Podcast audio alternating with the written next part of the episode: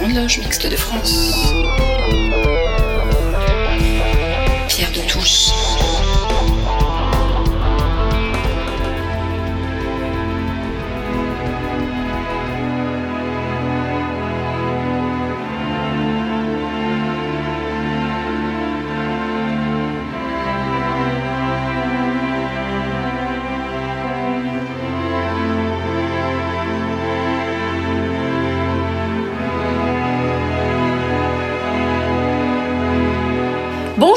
Bienvenue dans cette nouvelle édition de Pierre de Touche, l'émission hebdomadaire de la Grande Loge Mixte de France.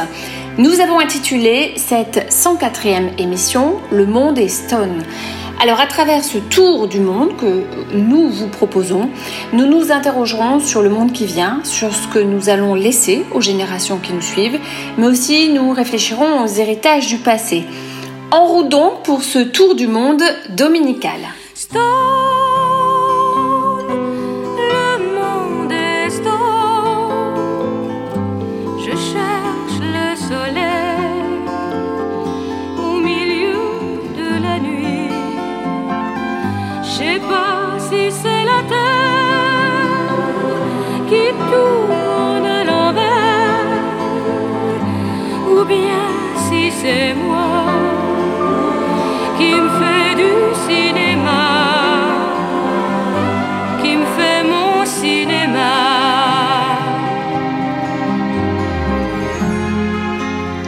Pour commencer cette émission, Sylvie Licasion, à la suite des précédentes chroniques de la série Histoire de francs-maçons russes, nous dresse le portrait d'Alexandre Ier, le star russe initié à la franc-maçonnerie du fait de l'influence française à la cour russe à l'époque.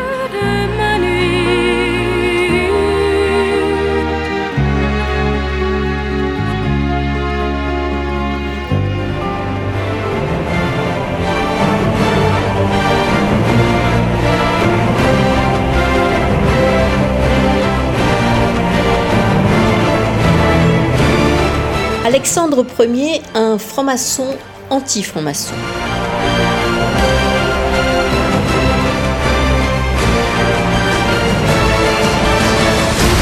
À l'image de Pierre III, son grand-père, qui n'a été franc-maçon que six mois avant d'être évincé par sa femme, la grande Catherine II de Russie, Alexandre Ier prend lui aussi le chemin de la franc-maçonnerie. Ça devient une pratique à la mode chez les tsars. Rien d'étonnant, il est élevé exclusivement par sa grand-mère Catherine, qui déteste son fils Paul Ier et projette de le désigner tsar de toutes les Russies. Elle va mourir avant d'avoir pu le faire. Pourtant, elle aura tout fait pour qu'il échappe à l'éducation militaire que son père Paul Ier lui destine. Elle lui assigne un précepteur vaudois, Frédéric César de la Harpe, un républicain dans l'âme, il lui inculque des idées libérales auxquelles il reste toute sa vie attaché. De la Harpe et franc-maçon, il en va de soi. Alexandre dit en parlant de lui Tout ce que je suis et tout ce que peut-être je vaux, c'est à monsieur de la Harpe que je le dois. Contrairement à son grand-père, la franc-maçonnerie ne lui vient pas d'Allemagne, mais bien de France. À la cour du tsar, on parle français, on vit leur française, on est allié à la France, mais ça ne va pas durer bien longtemps. Napoléon va perturber cette belle harmonie française, lui qui est allé jusqu'à demander la main d'une de ses sœurs. Mais Alexandre fait la sourde oreille et essaie de gagner du temps. Faire la sourde oreille est un peu l'histoire de sa vie. Alexandre Ier monte sur le trône des tsars en 1801 à la mort de son père Paul Ier qui vient d'être assassiné. Tout le monde croit qu'il a participé au complot, il en est terriblement meurtri. Comme ses prédécesseurs, c'est un autocrate, il gouverne seul, mais il crée un petit cabinet secret composé d'amis proches qui le conseillent dans sa tâche. La plupart sont comme lui francs-maçons. Les premières réformes sont plutôt positives. Il crée un Sénat qui certes n'a qu'un droit de remontrance, mais c'est une petite avancée dans un pays où la Constitution n'existe pas. Il crée des ministères, mais ceux-ci ne communiquent pas entre eux. Tout doit passer par lui. Il a la volonté de s'attaquer au servage qui persiste encore en Russie, mais il finit par reculer. On garde cette image de lui, un homme hésitant, qui ne prend pas de décision et qui réforme à moitié. Cette attitude déconcertante commence à décourager ses amis. Qu'importe, Alexandre doit gérer un nouvel adversaire, Napoléon Bonaparte. Dix ans de guerre entre 1804 et 1815, semés de victoires et de défaites jusqu'à la Bérésina. Je ne rentre pas dans les détails de cette épopée qui débouche sur le congrès de Vienne en 1815 et l'éviction de Napoléon. Alexandre ira lui-même au congrès de Vienne alors que tous les chefs d'État européens envoient des diplomates. C'est un peu ça l'autocratie. On a confiance en personne. Une fois de plus, il ne va pas cesser de tergiverser au point que le ministre des Affaires étrangères autrichien le surnomme le plus gros bébé de la Terre. Au sortir de la guerre, Alexandre va faire une rencontre malheureuse. C'est la baronne de Krudener. Incontestablement, elle a une grande emprise sur lui et sur la cour, elle s'immisce dans les affaires politiques et religieuses du pays. Elle le convertit au piétisme, une appellation très péjorative pour décrire ceux qui se disent plus pieux que les pieux. C'est un mouvement qui part du protestantisme luthérien, bien loin de la pratique orthodoxe russe. Alexandre va s'y engouffrer, les sociétés mystiques se multiplient dans le pays, la littérature est surveillée, le célèbre poète Pushkin critique cet extrémisme mystique et doit s'exiler.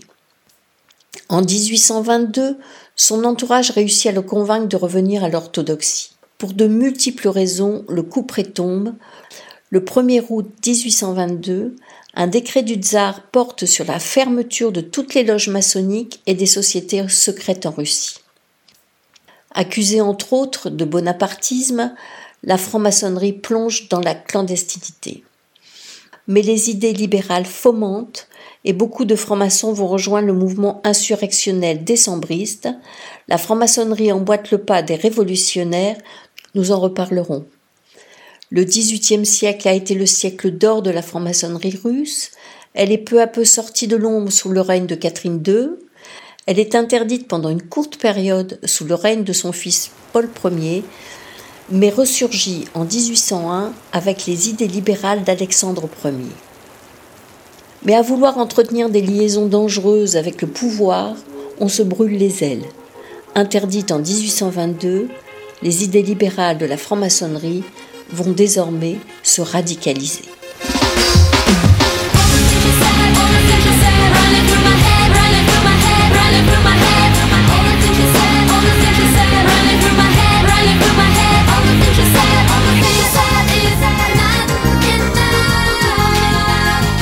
La franc-maçonnerie s'intéresse à l'homme et à la société. En ce sens, la chronique mensuelle de Félix Nathalie nous interroge sur la société à travers les questions de développement durable. Pour ce nouvel opus de la chronique franc-maçonnerie et devenir de la planète, notre chroniqueur revient sur les océans, les baleines et les déchets plastiques qui gangrènent nos mers. Une chronique intitulée Et bossuée dans tout cela. Won't you open for me? The door to your ice world, to your white desert? On a entendu les dernières semaines parler des animaux marins et notamment des baleines qui avalent des sacs plastiques. Lorsqu'on cherche baleines et plastique sur Internet, les articles s'enchaînent. Une jeune baleine tuée par 40 kg de sacs plastiques. Cette baleine est morte après avoir ingéré plus de 9 kg de sacs plastiques. Pourquoi trouve-t-on parfois du plastique dans l'estomac des baleines?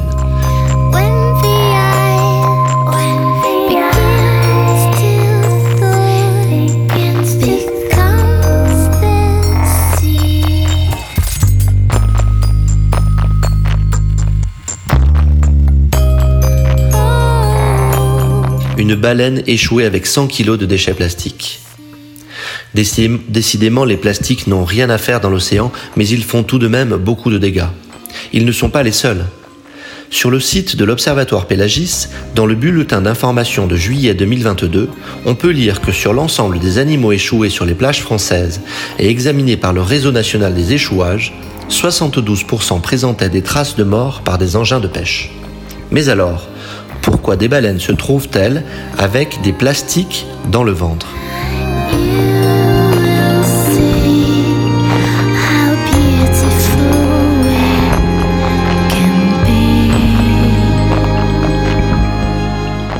À la suite de la découverte d'une baleine à bec sur une plage de Norvège, l'analyse de son système digestif a montré une grande quantité de ses déchets.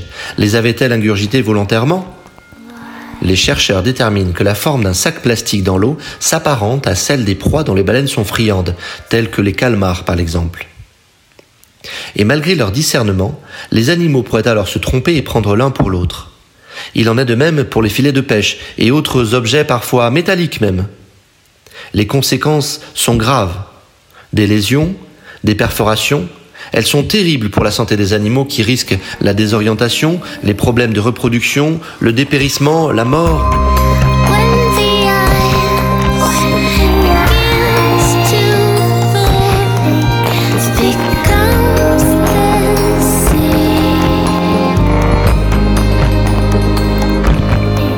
Mais ce n'est pas tout. D'autres animaux marins ingurgitent également des plastiques, de beaucoup plus petite taille, les microplastiques. En se décomposant dans leur organisme, les microplastiques produisent des substances toxiques, elles-mêmes ingurgitées par d'autres poissons. Ainsi, et sans le savoir, les animaux marins à leur tour contaminent leurs semblables. C'est le phénomène dit de la bioamplification, un remake infernal d'une chaîne mortuaire. Et parfois, la mauvaise chaîne, c'est une chaîne longue. Avec les denrées transportées par les navires marchands dans les îles de l'océan Indien au XVIIe siècle, dans les soutes sont arrivés également les rats. Et depuis tout ce temps, les rats se sont reproduits. Des chercheurs britanniques ont étudié le comportement de la demoiselle à point bleu, un petit poisson corallien qui niche autour des îlots de l'océan Indien. Ils ont compris que le poisson est obligé d'élargir son champ de recherche de nourriture, mais ont également observé qu'autour des îlots, il est moins combatif que loin des îlots. Pourquoi? Les rats mangent les œufs et les oisillons, de sorte que sur les îlots infestés de rats, la densité d'oiseaux est 720 fois moindre qu'ailleurs. Le guano relâché par les oiseaux fertilise les sols, mais aussi les algues et les plantes marines, une fois qu'il a été transporté en mer par les pluies. Les chercheurs observent une végétation nettement moins fournie autour des récifs coralliens des îlots où règnent les rats. Les poissons sont donc obligés de partir pour se nourrir. N'étant plus obligés de se battre pour se nourrir sur son territoire, le poisson perd l'habitude et la résistance au combat. L'idée n'est pas ici de se dire que l'entière faute est à rejeter sur les pauvres commandants des navires qui ont transporté les rats. Simplement de se dire que déjà, en ne prenant pas conscience de la portée de certains de ces actes, l'homme engendrait une conséquence néfaste à long terme.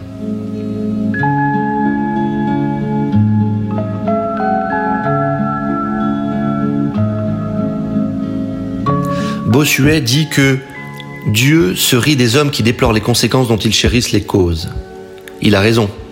Notre complexité ne nous met pas à l'abri de la contradiction. Il nous faut la regarder en face. Nous qui pourtant devenons de plus en plus nombreux à être sensibles au sort de la planète, nous poursuivons notre minutieuse application à la détériorer.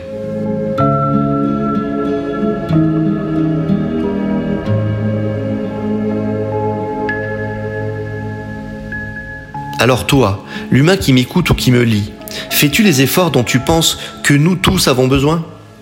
Car tu le vois, tout dans cette chronique a été référence à une chaîne. Nous en avons parlé ici même il y a quelques semaines. En 1987 s'est tenue à Kyoto la première conférence internationale sur le climat. Elle a accouché notamment de la réduction des gaz à effet de serre pour lutter contre la destruction de la couche d'ozone. Et aujourd'hui, nous en percevons les fruits. La couche d'ozone va mieux. Oui, les motifs d'espoir sont légion, car les actions entreprises par les hommes peuvent être bénéfiques s'ils se réunissent pour les mener. Mais dans le cas présent, la chaîne qu'il a mise en place est bien mortifère, et nous ne pourrons que pleurer sur le mal qu'il a fait à son environnement. Alors oui, la franc-maçonnerie doit être un outil de plus qui porte le message d'alerte envoyé par les acteurs qui s'intéressent à l'environnement, parce que nos valeurs nous le demandent. Je vous souhaite un bon dimanche et vous retrouverez bientôt pour un nouvel épisode.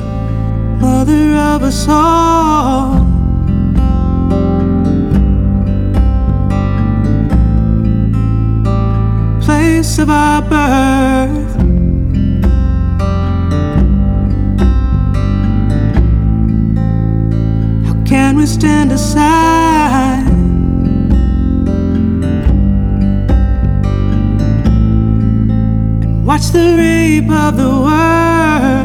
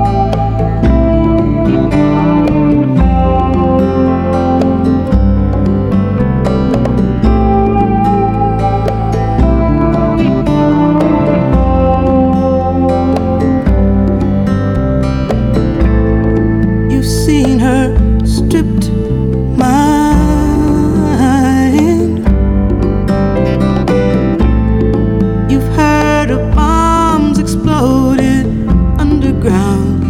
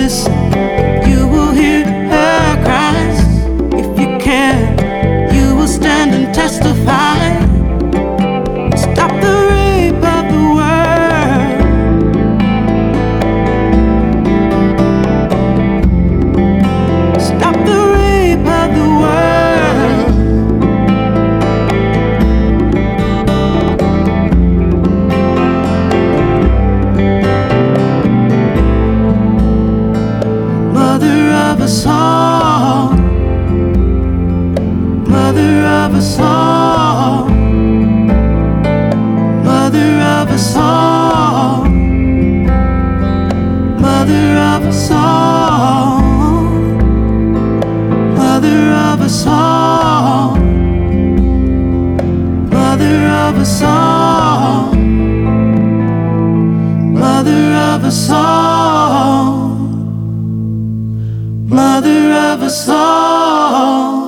Pierre de Touche. Et pour illustrer la chronique de Félix Nathalie, The Rape of the World de Tracy Chapman, une chanson particulièrement adaptée au sujet traité. Alors nous continuons notre tour du monde avec la chronique psychophilo de Michel Baron. La chronique de ce dimanche matin pour nom J'y perds mon sanskrit. Il est question de la philosophie orientale à travers une réflexion menée à partir du nouvel ouvrage de Jacques Scheuer, Michel Baron.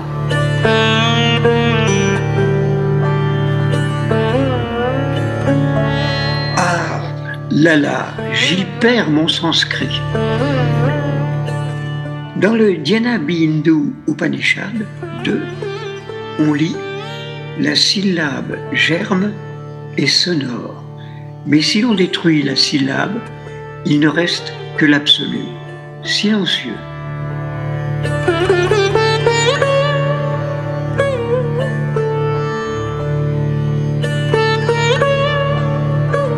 Cette pensée euh, tirée des textes sacrés hindous devrait être chère aux maçons.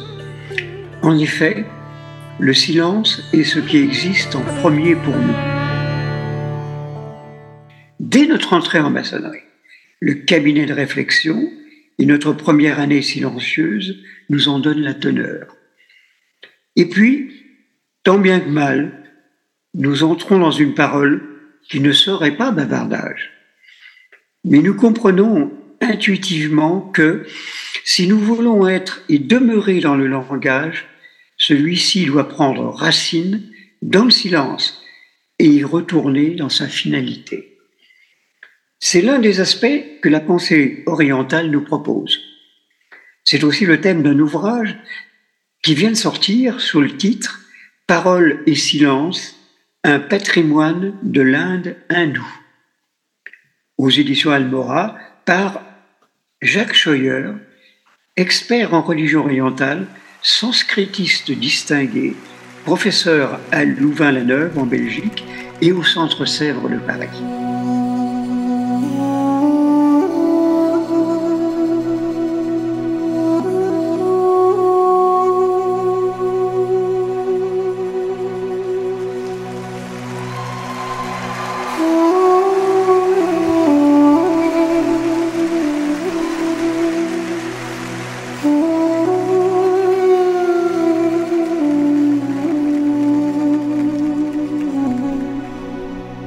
C'est parfois amusant comment on peut faire par- parfois fausse route. Ainsi, nous avions le souvenir de nos nombreux voyages en Inde, de bruits, de musique, de couleurs, d'odeurs et d'une animation sans borne dans les temples, contrairement au monde où le bouddhisme règne en maître.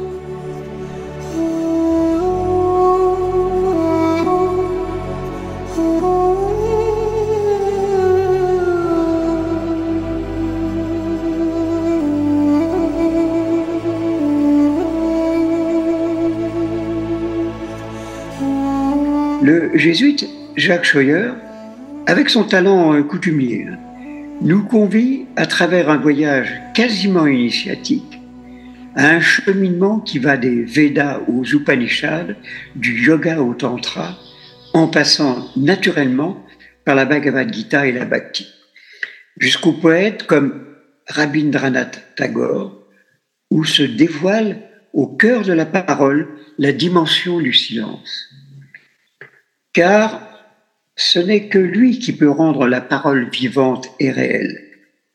Chaque fois que nous parlons, nous prenons racine dans le non-dit, dans quelque chose dont la dimension nous échappe et qui pourrait avoir une relation au divin. Dieu, quelle que soit la forme qu'il prend dans l'hindouisme, est d'abord silence avant d'émettre un son créateur.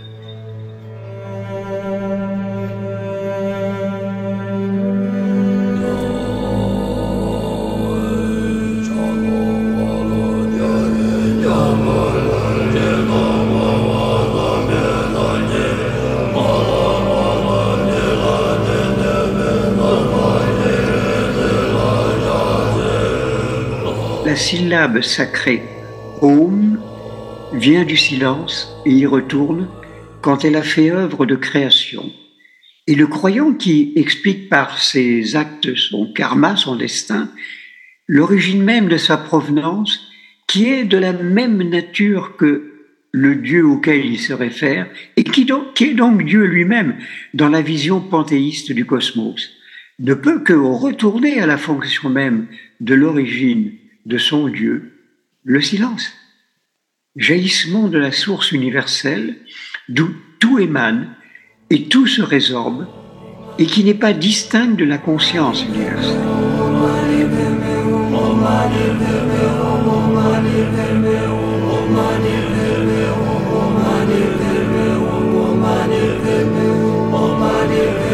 La parole est certes importante, articulation du vivant et symbolique de ce qui crée l'homme comme un être de langage, mais terriblement insuffisante pour porter la charge de l'essentiel en matière spirituelle. Dans cette infirmité, il est d'une nécessité absolue que la parole se pratique avec justesse. L'origine nous amène à nous questionner sur notre ouverture de tenue maçonnique avec l'évangile de Jean. Au commencement était le Verbe. Lit-on. Mais ne pourrions-nous pas avancer l'idée, comme l'hindouisme le stipule, au commencement était le silence Euh, Ne comptez pas sur moi pour vous répondre. Hein. euh, Omerta absolue. Allez, bon dimanche, sans un bruit.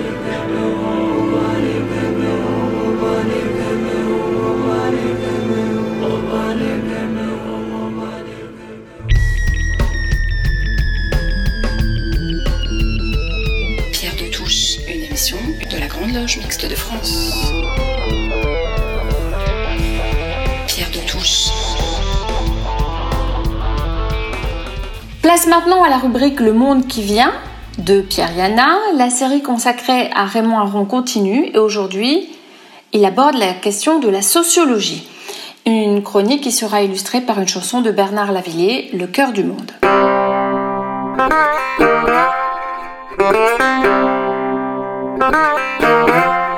Raymond Aron, le sociologue. Lorsqu'il évoque sa carrière, Raymond Aron envisage les deux directions qu'elle a prises, le professeur et le journaliste. Le grand public garde le souvenir d'un intellectuel du troisième type, ni sartrien, ni camusien, mais plutôt de droite. Journaliste au Figaro, figurant donc à droite, à une époque où écrire dans ce journal signifiait être réactionnaire, puisqu'être à gauche était être communiste, voire compagnon de route du PCF. Les Camusiens étaient envoyés au purgatoire, les Aroniens en enfer. Comment sans doute les choses étaient juste un peu plus complexes. Après donc le penseur de la guerre, fasciné par la montée du nazisme et horrifié par elle, examinons les moyens dont s'est doté Raymond Aron pour comprendre le réel. Parce que tel est le véritable projet de Raymond Aron, comprendre le réel. Et c'est à cette aune aujourd'hui que l'on peut évaluer l'action de ce grand intellectuel. À la vérité, ils étaient trois élèves de l'école normale supérieure de la rue d'Ulm. Sartre, dont on connaît bien l'itinéraire philosophique et politique, Paul Nizan, hélas tué dans les combats autour de Dunkerque en 1940, et Raymond Aron. Nizan, communiste, puis dissident, avait été dans la révolte d'abord, avec Aden Arabi, puis dans la rupture, en dénonçant le pacte germano-soviétique. Après-guerre, les intellectuels communistes, qui, eux, ne se trompaient jamais, l'avaient traîné dans la boue. Peut-être était-il des trois le plus clairvoyant, même si Aaron avait attiré l'attention de tous sur les effrayants dangers du nazisme. Des trois, il apparaît aujourd'hui que Sartre était le plus étroit On pense au sourire d'Aaron lorsque, retrouvant son petit camarade à l'hiver de leur vie, il saluait Sartre pour sauver les beaux de people. Et il avait eu ce petit sourire ironique, celui, de, celui qui avait raison euh, contre les, proto-communistes. Et c'était pas rien, les, proto-communistes. Un petit sourire au regard de l'histoire, qui donnait raison à Aaron contre Sartre, Camus et même un peu Nizan. Il fallait donc se doter des armes de l'intelligence, celles que l'on fourbissait à l'ENS, rue. Comprendre le monde, faire de la philosophie avec les armes de l'époque, comme Aaron le fit en tant que professeur à l'école pratique des hautes études. En rejoignant, dès 1961, le HESS, l'école des hautes études en sciences sociales, pour y fonder le centre d'études sociologiques et politiques qui porte aujourd'hui son nom. Oui, c'est vrai, Aaron avait fondé les temps modernes avec Sartre au sortir de la guerre, mais c'était une institution de la pensée, le HESS, qui allait tout à la fois porter et armer les troupes de la pensée contre les formes modernes du dogmatisme. Le merveilleux cahier de Lerne, consacré à Raymond Aron, donne à voir les étapes de la construction intellectuelle de ce combat. En codirection avec Pierre Bourdieu, son assistant, Aron entendait définir la sociologie en digne héritier de Durkheim ou d'Auguste Comte. Aron n'était certes pas le dernier héritier d'Aristote qui entendait décrire les faits sociaux de la cité, mais il était le digne successeur de Comte, celui qui avait appliqué l'esprit scientifique à l'étude de la réalité sociale. Oui, l'esprit scientifique à l'observation des faits et à l'établissement des lois. Une rigueur scientifique très ferme, la sociologie, dès lors, embrassa la société tout entière, c'est-à-dire très vite la totalité de l'humanité. Dès lors, la sociologie devint, une philosophie de l'histoire. Mais au lieu d'être un positivisme avec ses déterminismes, la société entière devint Poiron un objet où vont primer l'esprit scientifique et le social. Les deux, l'esprit scientifique et le social. La sociologie, discipline nouvelle, devint la science de la totalité sociale et une science du mouvement historique. On voit ici poindre une critique majeure du marxisme et du matérialisme historique. Excellent connaisseur de Marx, qu'il désapprouvait, Aron reconnaissait la pensée du travail de Marx. Ainsi, sa pensée sociologique. Mais il était extrêmement réticent à l'idée d'un prophétisme ou d'une théologie sociale. Marx définissait des lois sociales, la sociologie des marxistes définissait un credo de l'État et la combinaison d'une théorie économique, d'une théorie sociologique et d'une théorie politique issue des deux premières. Voilà bien ce que Aaron reprochait aux marxistes. Une loi religieuse issue de la sociologie.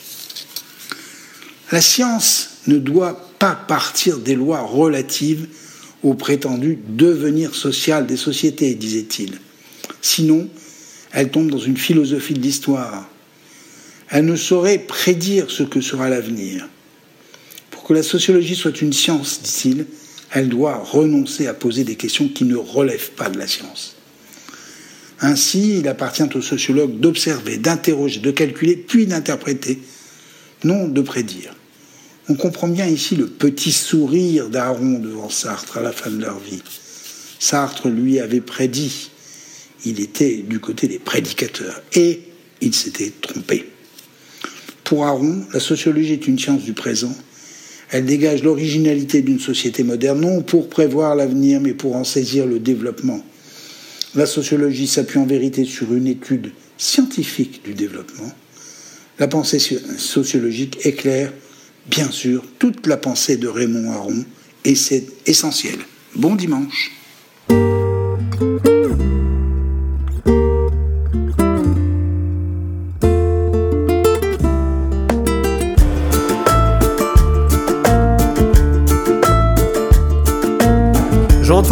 Du monde battre de plus en plus fort, celui des multitudes et de la solitude.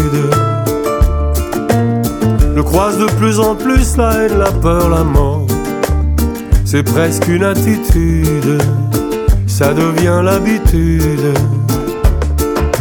Quand nos amours n'auront plus cours sous ce soleil énorme, alors viendra le compte à rebours sur ces désirs brûlés, sur ces désirs brûlés.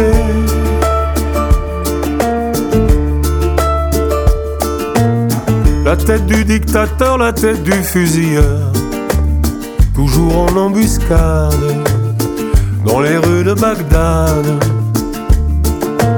Si la démocratie peut tomber en dix heures, si les banques surnagent, attendant le naufrage, alors nos amours n'auront plus cours. Sous ce soleil énorme. Tu ne pourras plus faire demi-tour, enchaîner, enchaîner, enchaîner, enchaîner.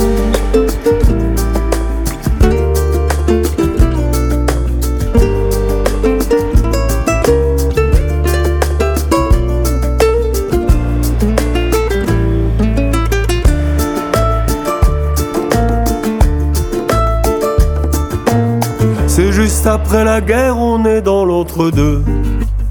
On attend la prochaine, la dernière, la certaine. La guerre économique, au fond, c'est pas sérieux.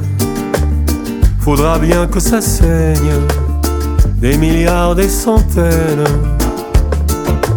Quand nos amours n'auront plus cours sous ce soleil énorme. Alors viendra le compte à rebours sur ses désirs. Alors viendra le compte à rebours sur ses désirs brûlés. Sur ses désirs brûlés.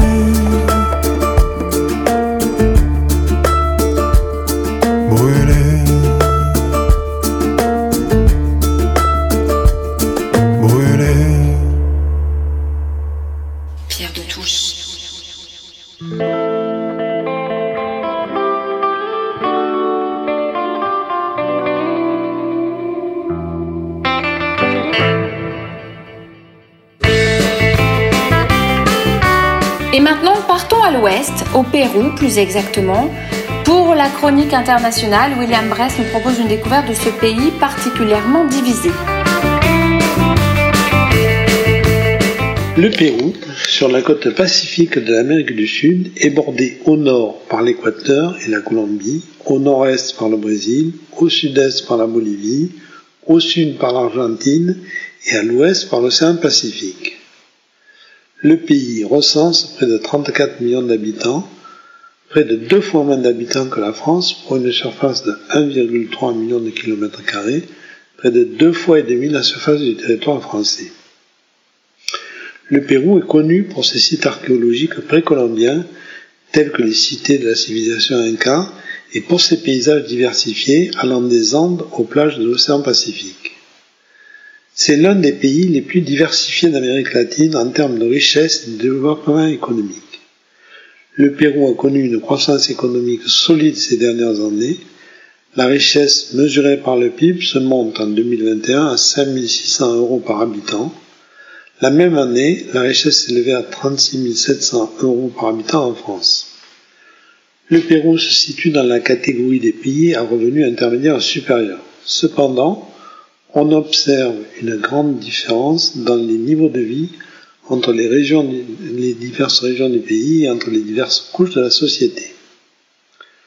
Le taux de pauvreté au Pérou est passé de 40% en 2005 à 20% en 2019. La pauvreté reste encore élevée dans certaines régions rurales et dans les quartiers périphériques des grandes villes.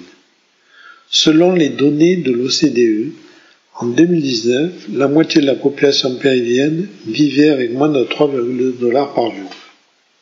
Le Pérou a fait des progrès significatifs en matière de développement humain ces dernières années, avec une augmentation de l'espérance de vie, 71 ans pour les hommes, 77 ans pour les femmes, de l'alphabétisation et de l'accès à l'éducation. Cependant, il reste encore beaucoup à faire pour améliorer les conditions de vie des habitants du pays. Le Pérou a trois fois moins de médecins et de lits d'hôpitaux que la France pour 1000 habitants. Le territoire péruvien a abrité plusieurs cultures au cours des périodes antiques et médiévales. Il possède l'une des plus longues histoires de la civilisation de tous les pays, retraçant son héritage au dixième millénaire avant notre ère. Les cultures et civilisations précolombiennes notables incluent la civilisation Caral-Supé, la plus ancienne civilisation des Amériques, considérée comme l'un des berceaux de la civilisation. La culture Nazca, les empires Huari et Tiwanaku, le royaume de Kuski et l'empire Inca, le plus grand État connu des Amériques précolombiennes qui, à son apogée, a réussi à s'étendre sur 2,5 millions de kilomètres carrés. Son territoire est composé de paysages variés.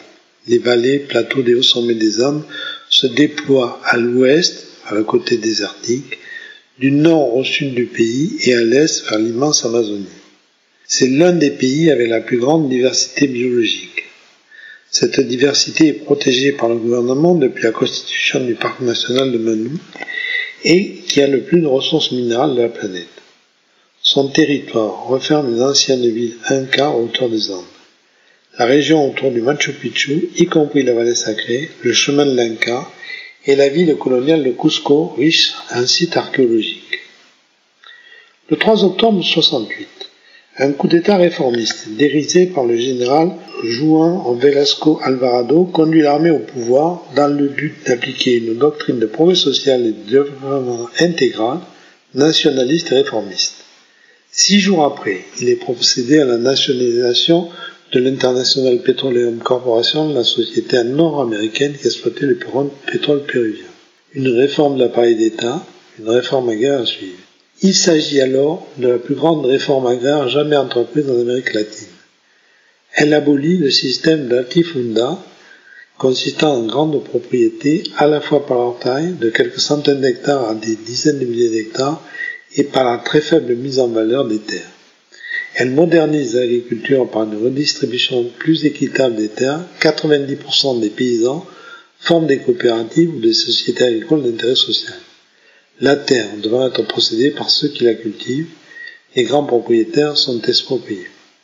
Le pays est aujourd'hui profondément divisé. C'est au Pérou que le sentier lumineux apparaît dans les universités dans les années 70.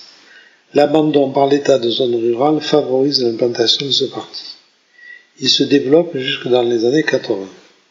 Dans la décennie suivante, Alberto Fujimori et après sa fille Keiko Fujimori, dont le parti contrôlait le Congrès ces dernières années. En 2020, le pays était en proie à des tensions politiques et à des manifestations de protestation. Le président, Martin Vizcarra, a été destitué par le Congrès péruvien pour corruption présumée. Le Congrès a nommé Manuel Merino, président de la Chambre des députés, comme président par intérim. Cependant, cette nomination a été largement contestée et a conduit à de larges manifestations de protestation dans le pays. Fin 2020, en novembre, les élections présidentielles ont eu lieu et ont permis à Pedro Pablo Kuczynski, candidat de l'Alliance pour le progrès, de devenir président. Le nouveau président a promis de mettre en œuvre des réformes pour lutter contre la corruption et améliorer l'économie du pays.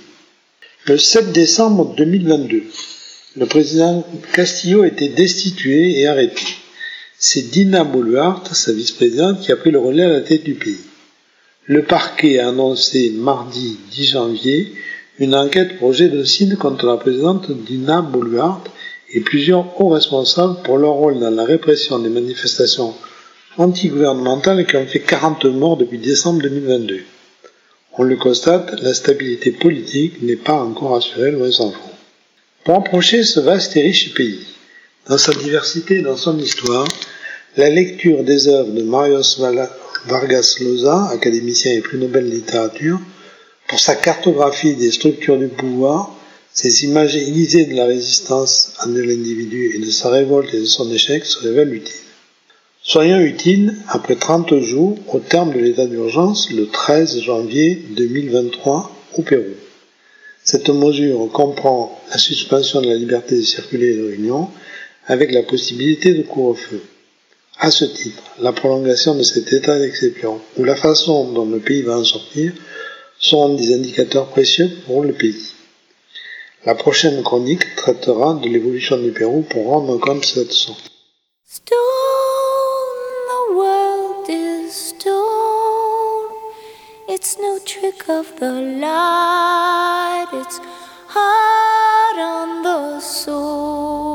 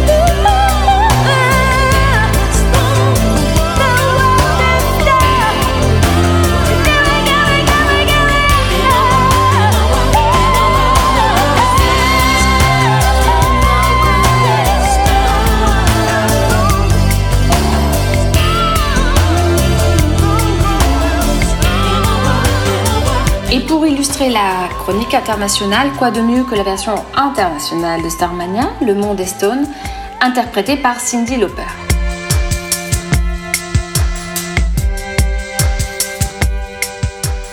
Pierre de Touche. Alors pour terminer cette émission, la chronique de Claire Donzel sur la République nous propose une réflexion sur ce que nous pourrions appeler les anti-universalistes en tout genre. Pendant ce temps-là, eh bien écoutons Claire Donzel.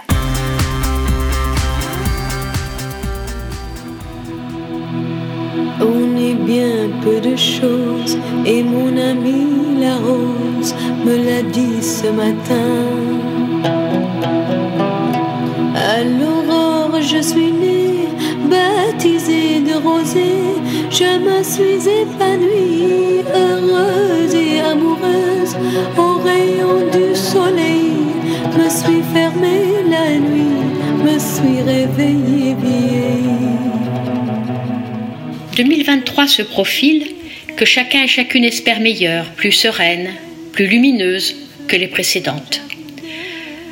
Pendant ce temps, des théocrates obscurantistes et des adeptes occidentaux du Moyen Âge, bien laïcs ceux-là, continuent à prospérer, à propager leurs théories mortifères et leurs pratiques barbares. Alors, activistes et barbus, même combat? Les uns pratiquent la culture de l'effacement pour éliminer leurs contradicteurs. Les autres les assassinent. Si ceux-là pratiquent la barbare la plus noire, bien persuadés qu'ils sont que les Occidentaux ne se risqueront pas à intervenir, les autres tuent, symboliquement certes, mais font taire eux aussi ceux qui ont l'audace de ne pas les approuver. Le meurtre n'est certes que symbolique. Certes.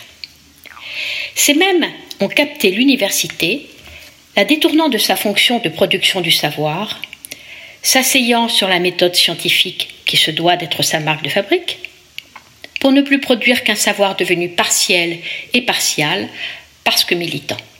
Les autres interdisent l'accès à la connaissance à la moitié de leur population, celle qui est à la source de la reproduction de l'humanité. Ils s'étonneront ensuite, ou pas d'ailleurs, du moment qu'eux en tirent profit, que leurs pays soient ceux du sous-développement économique, social et humain. Comme si l'accès à l'éducation n'était pas à la base même de l'évolution humaine. Les uns paradent armés de leur sourire vengeur, tout fiers d'avoir réussi leur coup et avoir empêché telle représentation, telle conférence, telle manifestation de se dérouler. Les autres arborent la répression armée, appelée à terroriser ceux qui osent affronter encore, trois mois plus tard, leur obscurantisme et leur autoritarisme crapuleux. Les uns sont militants d'une cause, la leur, en activistes forcenés, n'hésitant pas à attaquer dans les manifestations les autres militants et militantes, ceux et celles des causes qu'ils ne partagent pas. Les autres décident du jour au lendemain de sabrer toute intervention des rares ONG encore actives auprès de leur population étranglée. En interdisant aux femmes afghanes de concourir aux soins que procurent les ONG, ils croyaient quoi, les mollahs? Bah rien. Ils savaient que les organisations occidentales n'accepteraient pas leurs dictates et jetteraient l'éponge. C'est même ce qu'ils recherchaient, au-delà de contraindre un peu plus encore les femmes afghanes. Wok, activistes du transgenre et autres penseurs, entre guillemets, de la racialisation des luttes, continuez, vous êtes en bon chemin. Le chemin du retour en arrière. Celui qui vous permettra de rejoindre les théocrates aussi barbus qu'ignares. Vous adoptez déjà leur méthode de la terreur. Osez donc aller plus loin et franchir, comme eux, le pas de l'anticivilisation. Ça permettra aux braves gens qui ne vous ont pas encore vu venir d'ouvrir les yeux. Allez, osez, bon sang, osez être les nouveaux antidémocrates, pour ne pas dire fascistes, du monde occidental, et rejoindre ceux du monde de la théocratie. Qu'est-ce qui vous retient? Un petit relent d'idéologie occidentale, celle que vous jouez aux gémonies? Ça vous fait pas honte de n'être encore imprégné? Je vous croyais plus puriste que cela, quelle déception. Vous, les chantres de la condamnation de l'universalisme et des valeurs occidentales, vous êtes retenus par elles Allez, un ultime effort et les promesses d'un au-delà de félicité sont à votre portée. Courez, camarades, l'avenir est derrière vous.